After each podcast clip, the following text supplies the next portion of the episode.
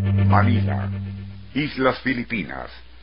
Son las 7 de la noche del 24 de octubre del año del Señor 1593, y el soldado español Fernando Correa cumple su guardia en una fortaleza de la ciudad cuando ocurre algo insólito.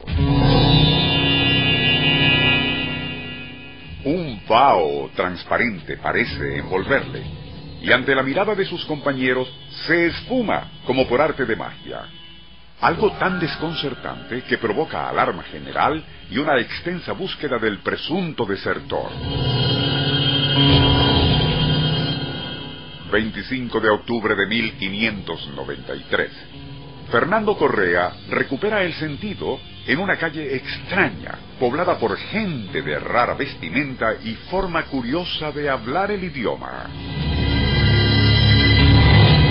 Aún así, el soldado de la corona pide a un transeúnte que le indique dónde se encuentra la guarnición más cercana. Una vez ante el oficial de guardia, Correa intenta explicar lo que le ha sucedido, y ante el escepticismo del otro, insiste en que se levante un informe donde conste la fecha y hora de su comparecencia ante esa instalación militar de su Real Majestad.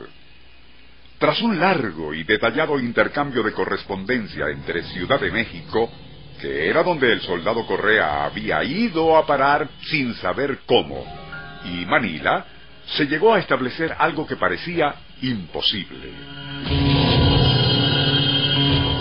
Aquel conscripto español, de guardia en un cuartel de Manila, Filipinas, el 24 de octubre de 1593, en verdad no había desertado, sino que inexplicablemente algo le hizo desaparecer súbitamente de su puesto a las siete de la noche para despertar 24 horas después, el 25 de octubre, en una callejuela de Ciudad de México.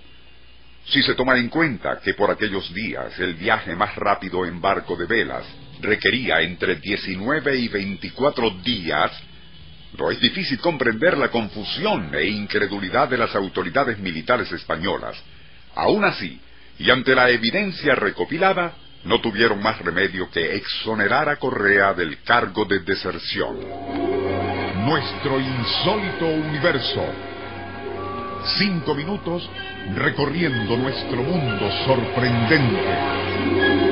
Una producción nacional independiente de Rafael Silva, certificado número 3664.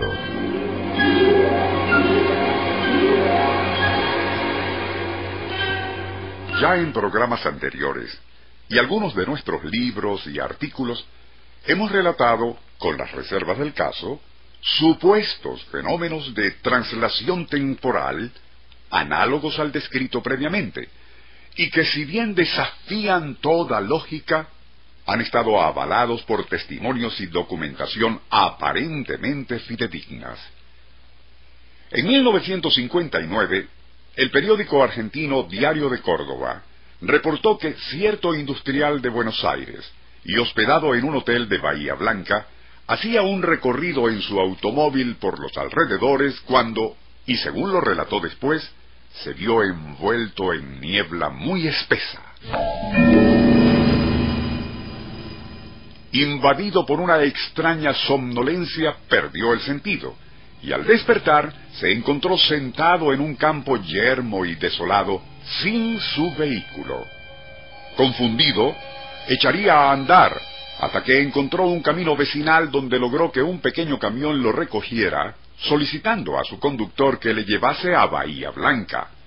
El otro le respondió que aquello era imposible, pues se encontraban en la provincia de Salta, a más de mil kilómetros de distancia de Bahía Blanca. Perplejo e incrédulo, el industrial pidió ser llevado a la estación de policía más cercana, donde, y tras relatar lo que le había sucedido, hizo que se comunicaran con su hotel, así como a las autoridades de Bahía Blanca.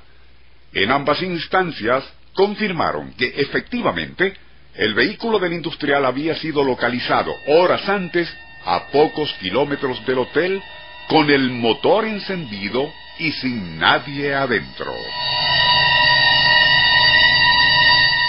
Pero, Y si en verdad fue así, ¿cómo se pudo trasladar aquel personaje de Bahía Blanca hasta Salta, una distancia de mil kilómetros, en solo minutos y aparentemente sin utilizar medios conocidos de transporte?